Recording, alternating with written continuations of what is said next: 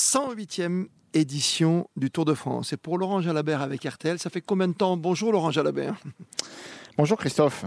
Ah, ça, fait, euh, ça fait combien de temps? Ça fait 19 ans. 2003 la première ensemble, c'est ça? 2003 la première, oui, le Tour du centenaire. Premier tour en tant que commentateur de mon côté, c'était 89. C'est quand vous avez commencé à peu près de faire du vélo de compétition, non? À peu près?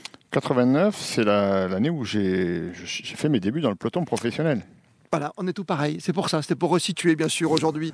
Ce Tour de France qui arrive, je disais 108e édition, 3414 km. Et la première info, c'est qu'on va vivre un tour enfin un peu comme avant, c'est-à-dire avec du public au moins sur la route du Tour.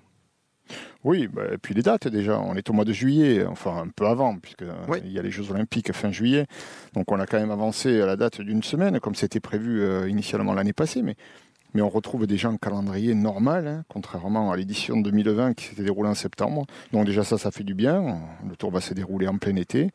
Et puis le public sera présent sur le bord des routes. Donc je pense que pour les coureurs, ce sera un gros changement, évidemment. Ils vont apprécier. On va tomber les masques finalement, au sens propre comme au figuré. ouais, il ne faut pas les tomber trop vite quand même, hein, parce qu'il ne faudrait pas qu'après on, on, rechute, au, contraire. non, non, mais le masque, il vaut mieux, euh, en toutes circonstances, quand même, essayer de le garder. C'est vrai que pour les arrivées comme pour les départs, si vous voulez vous rendre, hein, sur, au moins au, début de tour, il faudra un pass sanitaire, mais ensuite, sur les routes, vous pouvez sortir de chez vous avec les enfants quand même. Hein. Oui, enfin, le Tour de France, c'est ce qui a toujours fait euh, son attrait, sa beauté, c'est qu'il est il est accessible à tous, hein, à n'importe qui, qu'on soit euh, plus riche du monde ou alors interdit bancaire, on a accès au bord de la route et il n'y a pas de problème. C'est un sport gratuit, on va passer les champions juste devant ses pieds. voilà, c'est une belle fête populaire. Donc euh, cette année, il retrouve, euh, il retrouve ses habitudes et ça, c'est quand même une excellente nouvelle. Sur une belle terre de cyclisme pour débuter, quatre étapes en Bretagne, c'est bien. Il des coureurs bretons, on pense bien sûr à Bernard Hinault, qui était le chef de file à l'époque, qui est le dernier vainqueur français d'un Tour de France en 1985. On, on va voir un tour qui va démarrer très très fort parce que c'est deux, arrivées d'étape, les deux premiers dans le week-end à Breton et le samedi et le dimanche où il y aura des petites cassures, des petites bosses. On fait tout pour que les meilleurs soient présents rendez-vous dès le premier jour. Oui, c'est vrai. C'est vrai que le, habituellement, le, tour est souvent très dur dans la dernière semaine, et ce sera le cas à nouveau cette année. Mais, mais dès la première semaine et dès ces deux premières étapes, comme vous l'avez dit, Christophe, euh, Landerneau euh, dès la première étape, avec l'arrivée euh, au sommet d'une côte de 3 km à 6%, donc ça va être quand même un rendez-vous important euh, pour les punchers notamment, et pour le premier maillot jaune, ça va être disputé. Puis le mur de Bretagne, hein, une des plus belles difficultés en terre bretonne, à, gravir à deux reprises, donc un mur, comme son nom l'indique, d'un kilomètre, avec une arrivée qui sera spectaculaire aussi. Donc deux, deux entrées en matière particulièrement musclées, c'est sûr qu'il ne faut pas arriver sur le tour avec un kilo ou deux de trop ou avec une forme poussive. Hein, il faut être dans le coup quand même. Alors on attend bien sûr notre Julien Lafilippe, hein, euh, champion du monde. Ce serait tout à fait normal qu'il soit présent au rendez-vous avec deux sérieux concurrents qui lui mènent la vie dure depuis un an. Euh, le petit-fils de Poupou, quand même, Mathieu Van Der Poel, et puis Wout Van Aert, qui était déjà là euh, très très fort avec l'équipe de Roglic l'an dernier. Oui, bah, tous les punchers en fait, hein. et puis les coureurs de classique, parce que finalement, ces deux premières étapes, ça s'apparente quand même à des courses classiques, non pas par la distance, mais par le relief. C'est une succession de côtes, on est sur des parcours accidentés, et, ces garçons-là, euh, ils, sont, euh, ils sont quand même vraiment taillés euh, pour ce type de parcours. Donc, bien sûr, à la Philippe, mais aussi Wout van Aert et Mathieu Van Der Poel. Et puis on pourra peut-être rajouter des, des sprinters punchers comme Matthews, comme Colbrelli qui est très en forme. Voilà, ça va être super disputé cette arrivée. Et puis les gars du général avec Roglic, avec Pogacar qui vont devoir serrer les fesses pour ne pas prendre de temps. Et si l'occasion se présente euh, et que les jambes sont là, pourquoi pas les voir à la lutte pour la gagne? Oui, c'est ça. On va retrouver peut-être. Il y aura un petit coup de revanche euh, entre les Slovènes, puisque l'an dernier, quand même, on a vu un duel jusqu'à la dernière minute, jusqu'à l'avant-dernière étape, entre Roglic et Pogacar, le vainqueur sortant. Là, ils peuvent être contre épaule dès la première bosse, quoi.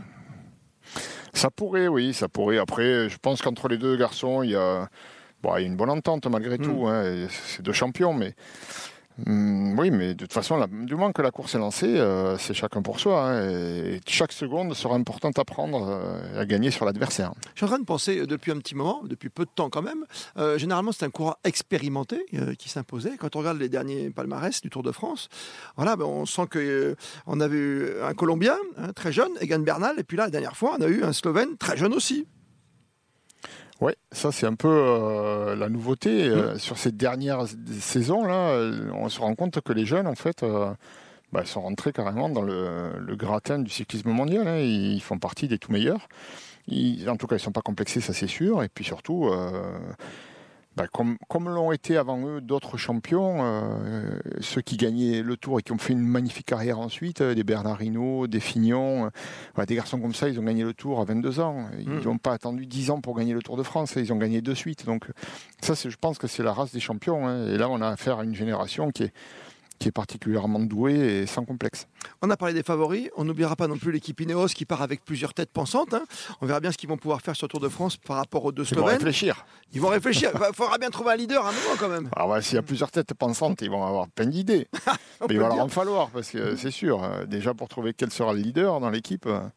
Il va falloir réfléchir. J'aimerais bien qu'on revienne, peut-être parce que euh, ceux qui vous nous écouter euh, ce matin sur, euh, ou cet après-midi ou ce soir sur ce podcast avec Laurent Jalabert, on, parle de champion français. On a la chance de travailler, on disait depuis 2003, avec un, sacré champion qui est Laurent, qui a quasiment tout gagné, numéro un mondial, qui sait ce que c'est que de porter des maillots? Quand on voit le maillot de, champion du monde de Julien Lafilippe, on dit que ce tour, il n'est pas spécialement taillé pour lui, mais quand même, dès les premières étapes, il y a un petit côté à la Philippe, un hein, côté petit coup de cul à l'arrivée pour prendre ce maillot, et le garder même sur un, on peut le dire, le changer l'aval, le contre-la-montre qui fera 23 km qui ressemble un peu à celui de Pau qu'il a gagné quand même.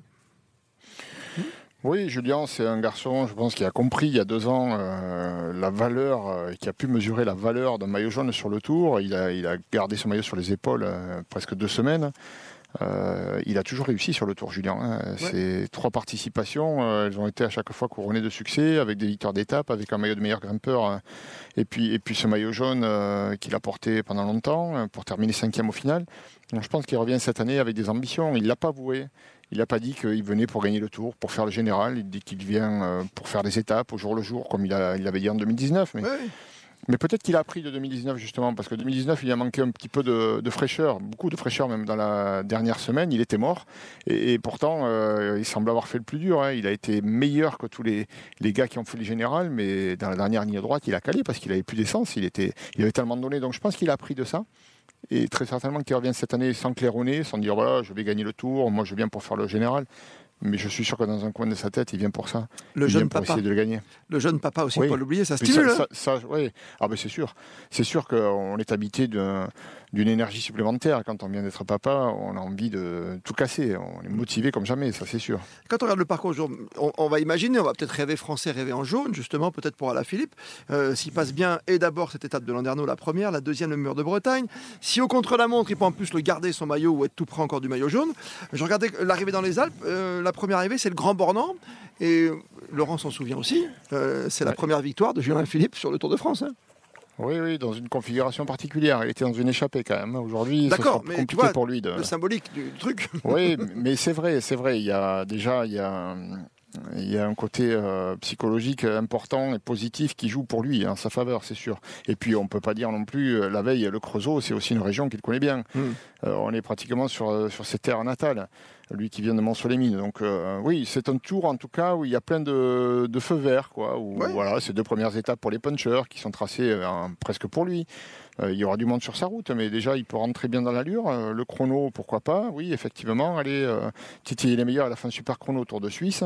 Il termine deuxième avant de, quitter la course parce qu'il allait justement assister à l'accouchement de, de, Marion. Et, voilà. Et ensuite, une fois que c'est bien enclenché, euh, derrière, la motivation, euh, elle suit. Hein. Et ça, j'ai pas de doute sur sa motivation. Parce que quand on regarde, euh, pour terminer peut-être sur la Philippe, on voit que donc on a le Grand Bornand, qu'on est dans les Alpes, qu'il y a la montée de Tignes qu'il n'a pas pu faire la dernière fois parce qu'on se souvient tous de cet éboulement il y a deux ans. Et c'est la raison pour laquelle on revient à Tignes, justement, cette fois-ci pour faire une vraie belle arrivée en, montagne. il n'y aura pas 36, il n'y a que trois arrivées au sommet. On le sait tous hein, cette année. Après, il y a le Ventoux par deux fois, ça va être assez incroyable. Et puis comme par hasard, comme par hasard, quand on arrive dans les Pyrénées, au sens large du terme, on arrive en Andorre, à Andorre-la-Vieille, là où il réside avec Marion Rousse. Il y a, tu vois, les signaux verts quand même. Quand même oh. hein. Vous voulez dire qu'il est pour quelque chose dans le tracé bah, eh, Non, non, non ça, ça, tombe bien. Tu sais, il y a ah l'ajustement des planètes, quoi. C'est vrai, c'est vrai que c'est un tour euh, qui, sur le papier, semble, euh, semble parfait pour lui. Il aurait peut-être manqué un chrono un peu plus dur. Euh, à la veille de l'arrivée. Voilà, le chrono de Saint-Émilion, il est, il est roulant, il est magnifique, mais c'est roulant quand même, c'est pour les spécialistes. Bon, mais, mais d'ici là, il y a tellement de chemin à parcourir. bien sûr. Ce qui sera encore dans le jeu pour jouer la gagne à la veille de l'arrivée, ça. Non, mais vous savez, euh, je me sens. Vous, avez compris, c'est mon sentiment de libération en ce moment. Enfin, un Tour de France avec du public, enfin. On avait que Tour de France tellement difficile l'an dernier avec toutes les mesures sanitaires qui existent encore. Hein. Respectons toujours et encore les mesures barrières. Mais on a envie, parce qu'il n'y a, pas Bardet, il n'y a pas Pinot. On avait vécu un super tour avec Pinot il n'y a pas longtemps. Voilà, on a envie qu'il y ait un petit Français qui fasse quelque chose. Et puis, euh, on le sait, ça sera dur parce qu'il y, a vraiment des candidats. Hein. Encore une fois, les deux Slovènes devant ou l'équipe Ineos, il faudra les bouger pendant trois semaines. Hein. Oui, c'est sûr, mais c'est vrai que Julien, sur le papier, on a envie qu'il fasse le général. Voilà, nous on a envie qu'il fasse le général parce que euh, on se dit que bien que David Godu, Warren Barguil, euh, des garçons comme ça, ben voilà, c'est des bonnes valeurs. Euh, ou Guillaume Martin, c'est des valeurs sûres. C'est des garçons qui seront là. Ils vont pas forcément casser la baraque, mais ils vont pas décevoir non plus. Mais on sent bien qu'il depuis que les années passent, ils n'ont jamais été au niveau de, de jouer la gagne. Donc euh, Godu, il a, beaucoup à découvrir encore. Euh, ça va être peut-être euh, le tour qui va le révéler au grand public. Mais la, Allez, la meilleure chance française, sans aucun doute, pour le classement général, c'est Julien Lafilippe. S'il se le met en tête et s'il en a envie, c'est lui qui peut tirer le marron du feu pour les Français. On termine ce podcast par, euh, par Laurent Jalabert, justement, et sa carrière assez incroyable. Au Panda, comme on l'a surnommé, l'homme qui a eu tous les maillots, euh, qu'on adore évidemment, et on va retrouver tous les soirs, vous le savez. Venez nous rejoindre, 18h30, 19h, tous les soirs, hein, week-end compris, pour le Club Jalabert. Un seul numéro de téléphone, 3210, il y a des cadeaux à gagner. La route du Tour, à Christian Olivier, toute l'équipe du service des sports, bien sûr, et tous les midis, également le côté décalé de la chose, avec un le tour, on le disait, de la libération on tombe les masques tous les midis dans RTL Midi. Il y aura RTL chez vous juste avant 13h. Euh, Laurent, Landerneau, pour être complet, parce que c'est demain, euh, vous n'avez pas gagné une petite course il y a quelques années à Landerneau, de mémoire? Une petite course de suite. Une course, j'ai gagné. Ah, c'est ça le champion qu'est Laurent Jalabert. C'est pour ça qu'il est avec nous. Ah, mais pour moi, c'est une grande course à cette époque-là. c'était quoi, quoi 1989, la première étape du Tour d'Armorique. Et, voilà. et c'était ma première victoire professionnelle. J'avais 20 ans à peine. Et voilà, ce jour-là, j'ai compris que euh, je pouvais moi aussi gagner des courses chez les pros. C'était ma première, et la première, elle en appelle d'autres. J'ai gagné le classement général ensuite, et puis euh, voilà, après on connaît davantage le, reste. Mais c'est vrai que celle-ci, elle compte parce que c'était la toute première. Elle est belle celle-ci. Je voulais terminer vraiment avec ce souvenir. Il Vous aviez 20 ans, Laurent. Vous n'étiez pas encore athlète euh, triathlon. vous ne saviez pas nager encore. Non, mais je me baignais peut-être un peu. J'adorais votre maillot. Non, je savais pas nager. Avec, oh, les pois rouges. je ne sais pas où il, vaudrait mieux pas le retrouver. Ah oui, il y avait les pois rouges, oui, celui-là, oui.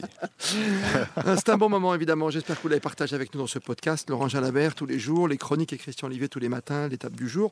Et puis votre coup de cœur tous les midis à 12h50 dans RTL chez vous. Et bien sûr, le soir, on le rappelle, votre club Jalabert, un seul numéro de téléphone, 3210. On va passer un beau tour de France. Laurent, on en est sûr, il y aura du spectacle. Hein oui, je, pense qu'il y aura du spectacle. Tous, les ingrédients sont là. Il y a un magnifique plateau. Les champions sont affûtés, ils sont prêts, ils sont motivés. Le parcours est, génial. Et voilà, nous, on est prêts aussi. On, a hâte de vivre ce feuilleton au quotidien avec euh, tous les rebondissements que l'on connaît année après année. Voilà, c'est le Tour de France, c'est c'est euh, un rendez-vous. Hein. On, est content d'y être. Et donc. Je suis sûr qu'on aura une belle édition cette année. On va se régaler. En tout cas, on en a très envie. Merci, Laurent Jalabert. Euh, bonne route, bien sûr, sur le Tour de France. Bonne 108e édition. On arrive sur les Champs-Élysées le 18 juillet, on le rappelle maintenant. Merci à vous encore. Bonne, bonne trois semaines, j'allais dire.